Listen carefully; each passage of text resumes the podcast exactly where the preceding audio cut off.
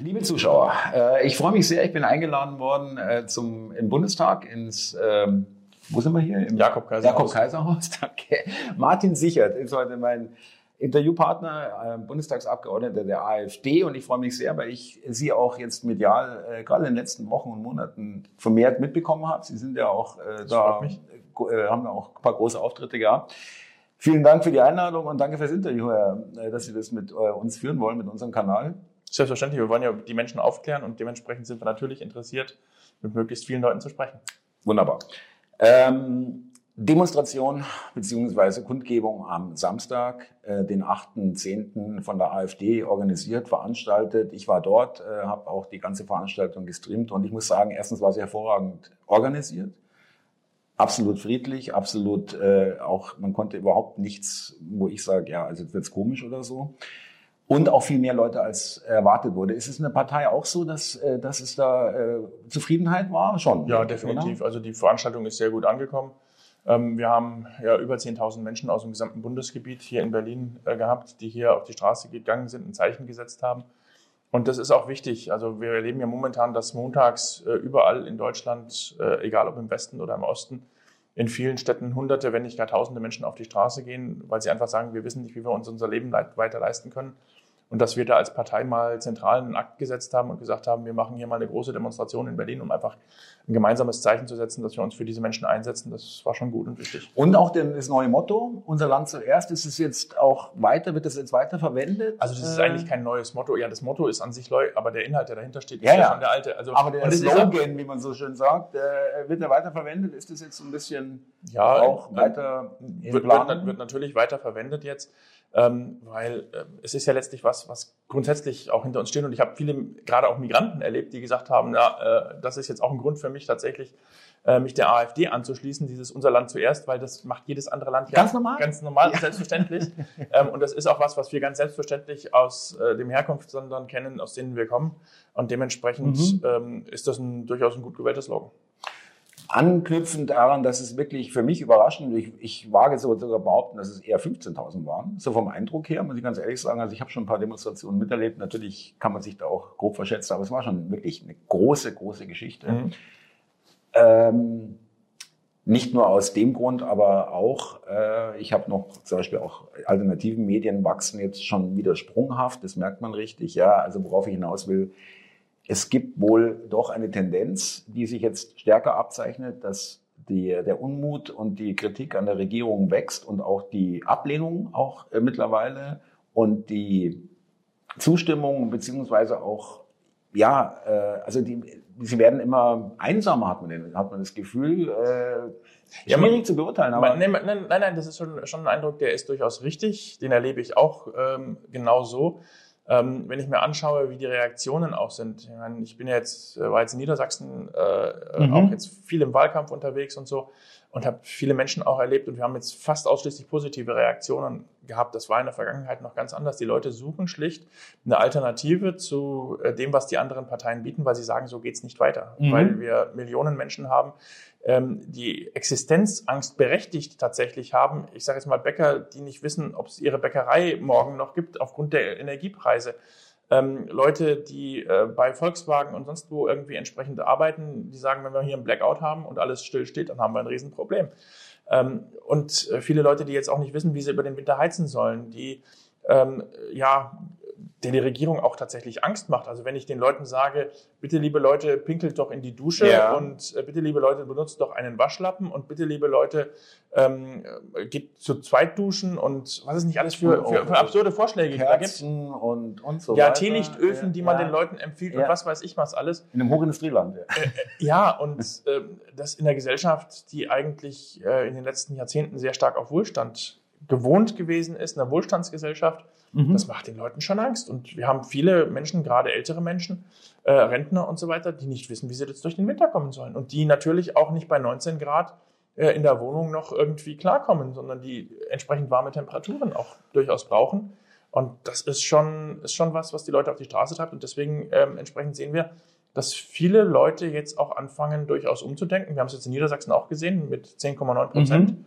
Ähm, die die AfD gewählt haben. Das klingt jetzt erstmal mickrig, aber wenn man sich anschaut, äh, im Juli noch lagen die Umfragen für die AfD bei 5 bis 6 Prozent. Also noch äh, gefährliche an der gefährlichen Kante, ja, quasi. Äh, und jetzt ist die FDP ja. rausgeflogen. Genau. Also jetzt ist ja. die FDP rausgeflogen. Das ist auch so eine Konsequenz, weil die Leute sagen, was wollen wir denn mit denen? Die machen diese rot-grüne mhm. Politik komplett mit. Und jetzt nach der Wahl haben sie plötzlich festgestellt, oh, ups, Heute habe ich in den Medien gehört, ja. ähm, Sie haben äh, seitens der FDP jetzt gesagt, ja, wir wollen jetzt auch, dass das Atomkraftwerk in Lingen ähm, weiterläuft, also das dritte ähm, entsprechend weiterläuft, weil wir das brauchen. Vorher hatten sie das Rückgrat mhm. nicht. Mhm. Und ähm, die Leute sind es einfach leid, dass äh, man ständig auf ihrem Rücken Politik macht. Die fragen sich, 200 Milliarden sollen jetzt ausgegeben werden. Wo soll dieses Geld mhm. herkommen? Wie mhm. soll das finanziert mhm. werden? Und wenn man den Leuten dann ehrlich sagt, ja, es wird finanziert wo? Entweder durch Steuern und Abgaben oder ihr zahlt es durch die Inflation, durch die Geldentwertung. Ähm, dann sagen die Leute, ja, ihr habt ja recht, aber ihr seid die Einzigen, die das ansprechen. Mhm. Mhm. Ähm, Ganz kurz muss ich noch einschieben, weil Sie die ganzen Punkte angesprochen haben, was die Regierung den Leuten rät, ja, in eigentlich hilfloser Weise. Äh, muss ich das Bonmot reinbringen, dass der Herr Schäuble ein Interview ein Bild gegeben hat. Ein oder zwei Pullover äh, kann man sich ja auch mal überziehen. Das ist dann der Tipp äh, eines äh, seit 72 im Bundestag sitzenden Politikers. Eines Herrn äh, Schäuble, der mit Geldkoffern ja. unterwegs schon war, diverse Affären so hat. So versorgt ist, dass er so pappensatt der, der, ist. Der, ja. der, der, einfach, der lebt nicht in der Realität. Ja. Und das ist das Problem, was wir mit diesem Politikbetrieb hier in Berlin auch haben. Deswegen da komme ich, ich, Sie auch, hab ich Sie auch gerne hier eingeladen, mhm. ähm, weil dieser Politikbetrieb in Berlin hier einfach sehr, sehr abgehoben ist. Mhm. Ähm, und äh, viele hier kein Gefühl mehr dafür haben, tatsächlich, was bei den Menschen draußen auf der Straße los ist. Dass die Leute tatsächlich einen zweiten und einen Drittjob haben in vielen Bereichen, um über die Runden zu kommen.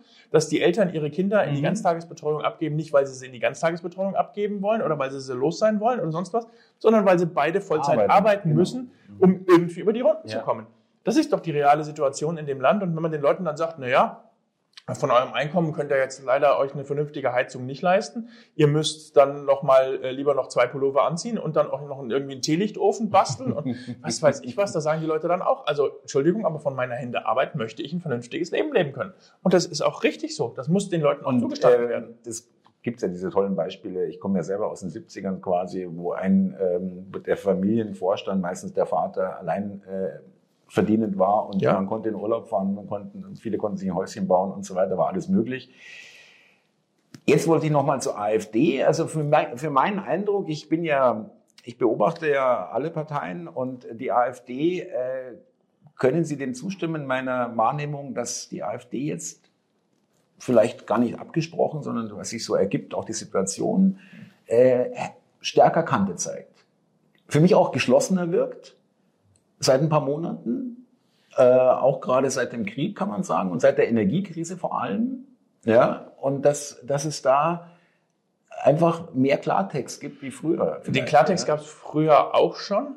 Was natürlich jetzt dazugekommen ist, ist, dass diese Abgrenzung noch deutlich schärfer geworden ist, weil es uns genauso geht wie, wie Millionen Bürgern da draußen, dass wir sagen, was ist denn das für eine irre Politik, okay. die da gemacht mhm. wird. Also die mhm. Politik ist ja nochmal mit der Ampel äh, nochmal einen Zacken irrer und wahnsinniger in Anführungszeichen geworden. Ich meine, sind die Grünen dran und die Grünen haben es ja vor der Wahl auch schon gesagt. Ja, sie, die haben ja schon immer von den 5, 5 äh, Mark für einen Liter Benzin, haben sie schon zu mhm, D-Mark-Preisen mhm. gesprochen, jetzt haben sie es äh, entsprechend mhm. realisiert und jetzt äh, ist natürlich so, dass es jetzt tatsächlich denen auch gut zu Pass kommt. Hätte man nicht glauben wollen, dass man sich vielleicht durch die Merkel dann nochmal noch mal nicht zurücksehend, aber sagt, okay, das war ja noch. man darf eins nicht vergessen. Also man darf eins nicht vergessen. Das ganze Schlamassel, in dem wir ja jetzt stecken, in ganz vielen Bereichen, ob es die Energiepolitik ist, mit der Abhängigkeit von russischem Gas oder mit dem, wir setzen auf Solar und Wind und wir machen den Atomausstieg, den schnellsten Atomausstieg aller Zeiten und sowas, das hat ja die Union mit der FDP zusammen beschlossen.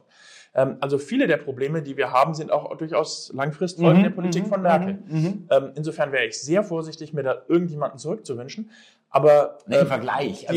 Ampel, die Ampel hat jetzt tatsächlich die haben keinerlei äh, irgendwie geartete Konzepte, um da rauszukommen. Das Einzige, was die kennen, ist zu sagen, wir nehmen noch mehr Geld in die Hand und schmeißen mit diesem Geld um uns. Ja, also äh, 100 Milliarden für die Bundeswehr, 200 Milliarden ähm, für äh, jetzt äh, irgendwie, um mal kurzzeitig die Energiepreise zu stoppen. Aber sie gehen keine Ursachen an. Sie gehen mhm. keinerlei Ursachen mhm. an. Das merken die Leute. Die Leute realisieren, ähm, hier werden ständig Symptome mit Geld zugekleistert, mhm. aber es wird nicht an die Ursachen rangegangen. Und das sehen die Leute auch als großes Problem, weil sie sagen, wir wollen eine Politik, die uns eine Perspektive daraus bietet. Und die bieten wir einfach als mhm. AfD, indem wir beispielsweise sagen, ja, äh, wenn wir so Probleme mit der Energieversorgung haben, dann gehen wir doch wieder in Kohle und wir gehen in den Atomstrom, ähm, so wie es viele andere Länder auch machen. Übrigens hat die Bundesregierung jetzt, kleine Anekdote am Rand, ähm, sie hat jetzt fünf Kohlekraftwerke ähm, und äh, drei Atomkraftwerke sich einverleibt mit Juniper ähm, im Ausland zwar. Die stehen übrigens in Moskau. Ja? Die besorgen Moskau mit Strom, die fünf Kohlekraftwerke. Und das ist, ja, das ist, das ist, das ist total, total bizarr, was man hier politisch macht. Ähm, und die Leute sagen einfach, das ist, das ist völlig, völlig verrückt. Und das ist, es ist eigentlich, das ist das, was ich auch immer wieder sage, es ist eine extremistische Politik, die die Regierung ja. betreibt. Die würde in nahezu jedem Land der Welt als extremistisch betrachtet mhm. werden, wenn man sagt, wir gehen aus sicheren Energieversorgungen raus, machen alles auf ähm, Wind und Solar, die extrem volatil sind, deren Schwankungen massiv ausgeglichen werden müssen, deswegen sie so teuer sind und so weiter. Ähm, die sagen, wir machen Sanktionen bei für uns selbst im Land lebenswichtigen Rohstoffen, würde auch kein anderes Land machen. Kein anderes Land macht mhm. Sanktionen mhm. für einen Rohstoff, den es selbst lebenswichtig braucht, mhm. so wie wir das mit, mit russischem Gas machen. Ähm, auch diese Geschichte mit, mit Migration. Wir, wir sagen zu jedem, komm hierher. Die Ukrainer erzählen uns hier vor, vor laufenden Kameras, erzählen uns die Ukrainer, ja, wir waren bisher in Polen. Das heißt, sie waren gar nicht in der Ukraine, aber sie haben halt ukrainischen Pass. Wir waren bisher in Polen, haben da gearbeitet. Jetzt kriegen wir hier in Deutschland mehr Geld, wenn wir nicht arbeiten gehen, wie wir in der Ukraine bekommen, gehört, bekommen ja. Äh, ja. wenn wir arbeiten gehen. natürlich kommen die Menschen hierher. Und das kann man diesen Menschen auch überhaupt nicht zum Vorwurf machen. Aber der deutschen Politik muss man es zum Vorwurf machen, dass sie solche Anreize setzt. Und das wäre auch in keinem anderen Land der Welt denkbar. Mhm. Mhm. Ähm, jetzt mal eine Frage, wo Sie sagten, wir haben es schon anklingen lassen, hier, äh, es ist irgendwie ziemlich irre hier oder nicht wirklich für einen Normalsterblichen gar nicht vielleicht sogar vorstellbar, was, äh, wie die Leute hier die, die Realität oder ihre Realität wahrnehmen. Ja, also diese Blase, dieses mhm. Abgeschottetsein. Ähm, und da würde ich Sie mal gerne fragen, Sie hatten diese Fragestunde an die Regierung, Bundestag, wo mhm. Sie Herrn Lauterbach äh, gefragt haben, wo ist jetzt genau der Unterschied? Im Flugzeug darf jetzt, mhm. äh, äh muss jetzt keine Maske mehr aufgesetzt werden und in der Deutschen Bahn weiterhin und äh, Harmonisierung, ja, EU, damit es jetzt nicht in jedem Land, äh, was muss ich heute mhm. hier machen und so. Und die Antwort von Herrn Lauterbach war halt total absurd. Äh, Harmonisierung nur da, wo es keine Tote gibt oder sowas. Ja. Stehen Sie wirklich jetzt mal, stellen Sie sich da, stehen Sie da nicht da und sagen, was mache ich hier eigentlich? Ähm, doch, ich weiß dann ganz genau, was ich mache. Genau in den Momenten weiß ich, was ich mache, weil ähm, ich weiß, dass es mein Auftrag hier ist, den Menschen im Land zu zeigen, mhm.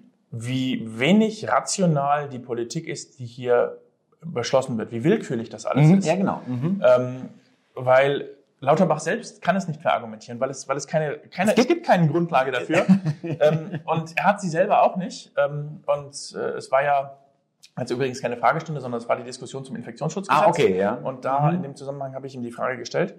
Und wir hatten es vorher schon im Ausschuss und ich habe im Ausschuss schon gefragt, habe gesagt, warum machen Sie im Flugverkehr können die Leute jetzt alle ohne Maske unterwegs sein und im Bahnverkehr brauchen die Leute alle Maske. Ist, hängt das damit zusammen, dass man ihre Kollegen Scholz und Habeck hier erwischt hat, äh, wie sie durch die Gegend geflogen sind? Ohne Maske, ähm, ja. Und wenn die im Zug gefahren wären, dann hätten wir jetzt im Zug keine Maske und im Stuhl stattdessen. ähm, und, und, und, und, so. Und ähm, den Schlagabtausch hatten wir schon im, im Ausschuss und ich habe schon im Ausschuss keine vernünftige Antwort gekriegt. Und es gibt auch keine vernünftige Antwort darauf. Er hat bis heute auch keine vernünftige Antwort darauf geliefert. Ähm, es haben auch diverse Medien dann nachgefragt, irgendwie, was ist denn da die Grundlage dafür und so. Es gibt bis heute keine vernünftige Antwort dafür.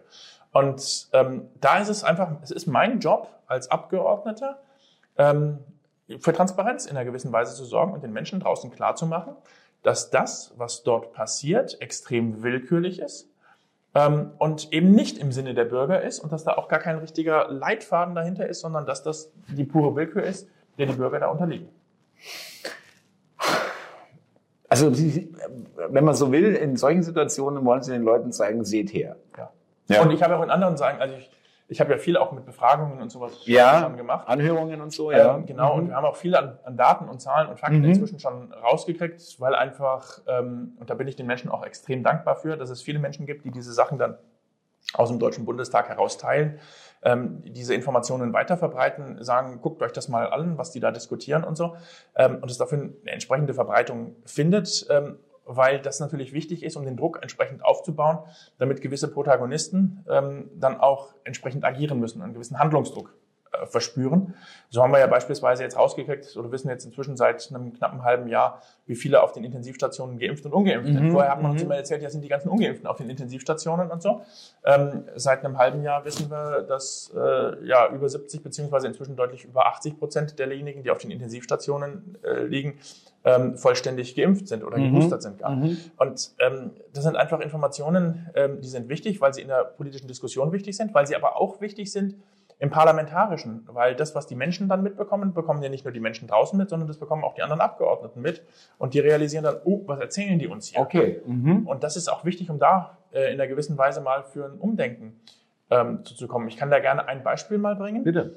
Ähm, wir haben im Bundestag, ging es darum, ähm, der Herr Schöfbeck von der BKK Pro Vita, der hat äh, letztes Jahr im Herbst, da war er noch Vorstandsvorsitzender, den hat man ja deswegen geschasst, hat er dann Daten äh, zu den Impfnebenwirkungen rausgegeben. Und ähm, dann gesagt, diese Daten müssen ans Paul-Ehrlich-Institut und wir gehen von zweieinhalb bis drei Millionen Impfnebenwirkungen irgendwie aus, die bei den Ärzten waren und das sind alarmierend hohe Zahlen und bla bla bla bla bla. So, und dann hat man ja den Herrn Schöfbeck geschasst, damit es nicht zu diesem Gespräch mit dem Paul-Ehrlich-Institut kam. Mhm. Und dann haben wir äh, im Ausschuss, äh, habe ich dann ähm, das Paul-Ehrlich-Institut gefragt und habe gesagt, wie schaut's denn aus? Ähm, nehmt ihr das jetzt ernst und was macht ihr da und so weiter? Ja, und wir werden jetzt mit dem Gesamtverband der Versicherer, werden wir jetzt Gespräche führen und wir werden uns diese ganzen Zahlen und Daten besorgen und wir werden das alles auswerten und so weiter und wir werden dem akribisch nachgehen. Haben die uns erzählt. Und dann, äh, ein paar Wochen später, hatten wir dann den äh, Gesamtverband der Versicherer in Ausschuss. Und dann habe ich den Gesamtverband der Versicherer gefragt und habe gesagt, wie schaut es denn jetzt aus? Ähm, das Paul-Ehrlich-Institut hat uns gesehen, doch gesagt, ja. wir haben da entsprechende Gespräche und so weiter wie schaut's denn mit den Gesprächen aus? Und dann haben die gesagt, nee, also von den Gesprächen dazu, da ist bei uns noch gar nicht angekommen, haben wir nichts mitgekriegt und sowas. Und dann ist hinter mir die Unionsfraktion, die sitzen hinter uns im Ausschuss, die sind regelrecht in Anführungszeichen explodiert. Was? Was erzählen die uns hier für einen Scheiß? Und die verkaufen uns für dumm und so weiter und so fort. Und seither haben wir auch einen etwas anderen Umgangston im Ausschuss, weil die aus der Union kapiert haben, die führen die offen hinters Licht. Mhm, mhm. und wenn jemand ein Unionsabgeordneter ist, die meisten davon sind direkt gewählt in ihrem Wahlkreis. Wenn der zum Bürgermeister geht, ist er der König. Wenn er zur Feuerwehr geht, ist er der König. Wenn er zu irgendeinem Verband geht, mhm. der ist der König. Mhm. Das ist sein Habitus, das ist sein Selbstverständnis. Und der hat dann da Leute, die erzählen ihm einfach so einen vom Pferd und lügen ihn ah, offen das, an. Das, kommt, das, das schafft mhm. er nicht mit seinem mhm. Selbstverständnis in mhm. Einklang zu bringen. Und dann mhm. gehen die, gehen die hoch. Ähm, und seither ist auch ein Großteil in der Union sehr, sehr kritisch gegenüber dem, was die Ampel da entsprechend Also macht. egal wie, also hier also wird eher die Eitelkeit angekratzt, wenn man so will, ja, vielleicht ein bisschen auch, oder Selbstverständnis, es ist äh, jetzt gar nicht die Sache im ganzen Vordergrund, aber das ist äh, eigentlich, wenn es um, um der guten Sache ist, ist es ja auch irgendwo egal, ja, warum sie sich dann letztendlich... Also man muss halt, man muss halt hier, wenn man hier in diesem Politikbetrieb ist, man muss halt verstehen, wie die Menschen äh, ticken, die mhm, hier sind, mhm. was die mitbringen, was die für den Hintergrund haben, wenn man hier was bewegen will. Das ist tatsächlich so. Und das ist nicht unbedingt so wie bei äh, beim normalen Bürger draußen, sondern du hast hier halt lauter kleine Könige in Anführungszeichen, mhm, mhm. mit denen du entsprechend auch äh, die auch musst. gepflegt werden wollen oder entsprechend umgegangen werden wollen mit ihnen. Ja, es wäre nämlich auch eine schöne Überleitung. Meine nächste Frage, ähm, weil ich auch schon mit mehreren ihrer Kollegen Interviews hatte und ich stelle die Frage fast immer: mhm. Der Umgang mit AfD-Abgeordneten. Also es geht ja wie bis zu auf den Boden spucken, wenn man sich begegnet, habe ich auch schon gehört, ja, also im, in den Fluren oder in der Lobby oder wo auch immer, äh, hier in den Gebäuden und ähm, hat sich da, also das, da sind die, die Fronten weiterhin verhärtet, aber Sie haben ja gerade erwähnt, die CDU, äh, da gibt es ja offenbar zumindest kleine Signale von in, in bestimmten Situationen, aber so generell äh, so das Menschliche, ich will es wirklich ansprechen, ja, das kann man hier vergessen, oder?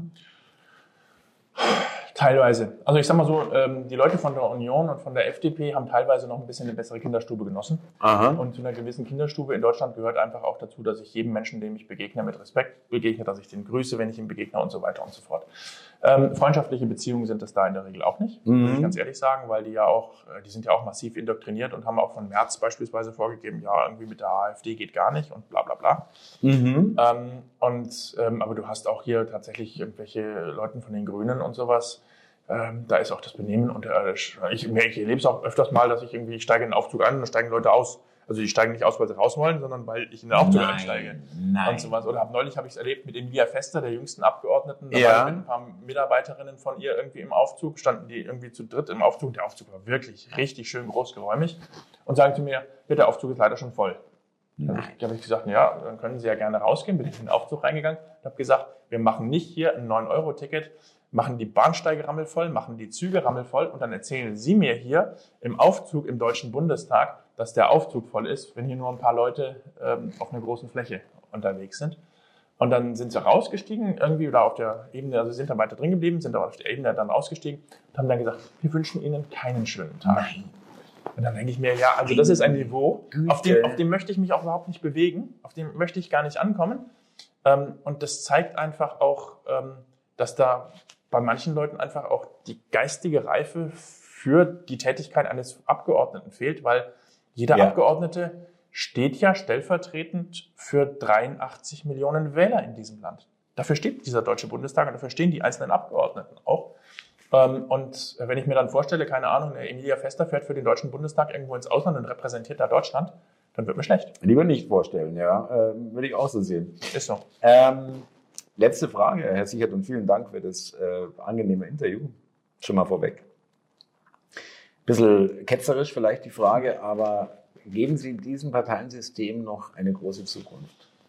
Ich glaube, dass dieses Parteiensystem eine dringende Reformierung braucht. Das Hauptproblem, was wir mit dem Parteiensystem so haben, ist ein Lobbyismus, der sich in die Parteien tief reingefressen hat, äh, auf allen möglichen Ebenen. Ich habe es jetzt in Niedersachsen im Wahlkampf beispielsweise erlebt. Da hatte ich ähm, in der Post ein ähm, Flugblatt von der Union. Da war auf jeder Seite irgendwie war Werbung von verschiedenen lokalen Unternehmen vor Ort, mhm. wo ich dann sage, okay, der Abgeordnete macht dann später, wird er dann natürlich bei diesen Unternehmern in einer gewissen Weise in der Kreide stehen, weil die haben ihm den Wahlkampf finanziert und steht in einer gewissen Schuld und wird für diese Leute dann Politik machen. So fängt es im Kleinen an.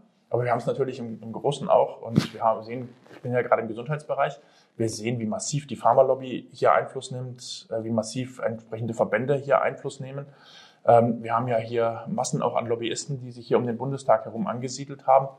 Und äh, das ist einfach ein riesengroßes Problem. Meines Erachtens führt die Lösung mittel- und langfristig nur über ein System, ähnlich wie wir es äh, in der Schweiz beispielsweise hat, wo man äh, viel stärkere direktdemokratische Elemente haben. Wir haben auf Bundesebene momentan überhaupt keins. Null, ja. Ähm. Sondern dass die Menschen ähm, und die Bürger äh, im Zweifelsfall entscheiden können. Und ich glaube, wenn man momentan die Bürger fragen wollen würde ähm, und ihnen die Frage stellen würde, wollt ihr irgendwie das ähm, vier, fünf, sechsfache für eure Energierechnung zahlen oder seid ihr dafür, dass wir die Kohle- und die Atomkraftwerke wieder hochfahren? Äh, würde bei einem Volksentscheid dann ein relativ klares Bild rauskommen. Aber dadurch, dass wir hier entsprechend lauter ideologisch verbohrte mhm. Politiker in der Ampel in der Regierung haben, haben wir das leider nicht. Ähm, und ich glaube, dass dieses demokratische System eine dringende Reform bedarf, hin zu viel mehr direkter Demokratie, weil so als Parteiendemokratie äh, ist das einfach der Lobbyismus viel, viel zu tief drin ähm, und hat viel zu viel Einfluss. Also auch, aber nicht nur, also Lobbyismus ist das eine, aber auch dieses, ich meine auch, ich spreche auch mit Parteiensystemen, auch dieses System an, das betrifft natürlich auch die AfD letztendlich, diese ja, dieses, dass es praktisch damit auch erzwungen wird, dass es Kungeleien gibt, Listenplätze, dass man äh, äh ja. Ich habe, ich sage ich sag Ihnen eins, ich habe kein Problem mit Listenplätzen. Also wir haben beispielsweise äh, ich kenne beispielsweise das Wahlsystem auch von der Kommunalwahl oder aus Bayern oder sowas. Da können, sind die Leute alle auf einer Liste drauf und dann wählen die Leute, äh, wählen die Bürger die und die, die sie für gut halten, die werden nach oben gewählt und die anderen nach unten. Diese starren Listen, die die Parteien vergeben, genau, die, die sind, meine ich. Die sind tatsächlich ja, also ein Problem, weil das ist auch wieder eine Abhängigkeit. Das ist, richtig. das ist, die Leute sind abhängig von der Partei und auch von ihrem Verhalten, logischerweise. Sonst kommen sie runter. Ja, aber es ist, es ist ja noch viel mehr. Also es ist ja auch diese ganze Versorgungsmentalität. Und da sind wir wieder beim Lobbyismus. Ah, ja, okay. Dass der, dass der mhm. von der Union, der sich konform verhält, ja, selbst wenn dann die Union ein schlechteres Wahlergebnis kriegt und der aus dem Bundestag oder Landtag rausfliegt, dann hat er einen Versorgungsposten später bei der Sparkasse mhm. oder sonst mhm. wo. Ähm, und das ist ja letztlich diese ganze, in Anführungszeichen, Korruption, dieser Lobbyismus, der da, mhm. da hinten dranhängt, mhm. dass da so viele Unternehmen, so viele Verbände und sonst was auch mit ähm, entsprechend in diesem ganzen Spiel mit drin sind. Das ist das große Problem, das dafür sorgt, dass letztlich die Parteien keine Politik für die Bürger machen, sondern für die entsprechenden Verbände und Lobbyorganisationen. Das ist ja mhm. ein sich selbst äh, dort weiter befruchtendes System. Deswegen haben die anderen Parteien auch alle immer so große Angst davor, oh Gott, direkte Demokratie nach Schweizer Vorbild, wollen wir auf keinen Fall. Ja, da, da wird ein Schuh draus, klar. Ja. Herr Sichert, vielen Dank. Ich wünsche Ihnen wirklich weiterhin, äh, wenn erlaubt, dann werde ich vielleicht nochmal Sie irgendwann äh, Ihr Büro ansprechen, dass wir vielleicht wieder mal ein Interview machen in einem gewissen Zeitabstand, wo man dann nochmal was Neues vielleicht haben, hoffentlich. ja. Und ähm, auch der AfD wünsche ich Glück. Es werden sie wahrscheinlich nicht von jedem, der sie interviewt. ich, bin ganz, ich, bin, ich bin ganz ehrlich, ich bin ganz ehrlich, ich bin ja sogar kritisch, wenn jemand kommt und keine kritischen Fragen stellt, ähm, weil man ja als AfD-Politiker gewohnt ist, dass man durchaus sehr kritisch auch in die Mangel genommen wird. Also ja, das, was, das ist ja auch okay, das, das, aber wir müssen mit allen machen. Ja, ja das müsste, müsste, mit allen entsprechend so sein. Ähm, aber ich sag mal, wenn Sie ähm, jemanden von den Grünen oder von der SPD so anfassen im Interview, wie die meisten von der AfD ständig in Interviews angefasst werden, äh, dann würden die wahrscheinlich sagen, um Himmels Willen, was bist denn du für ein blöder Interview? Abbruch, ja. da wollen wir nicht hinkommen, wir wollen ja miteinander reden. Und es muss ja auch kritisch sein und das ist ja auch gut so, dass es kritisch ist, denn nur das bringt die Demokratie letztlich voran. Alles klar, vielen Dank. Liebe genau, Zuschauer, Danke Ihnen und danke, liebe Zuschauer, fürs Zuschauen. Hier sind wir in der Kamera.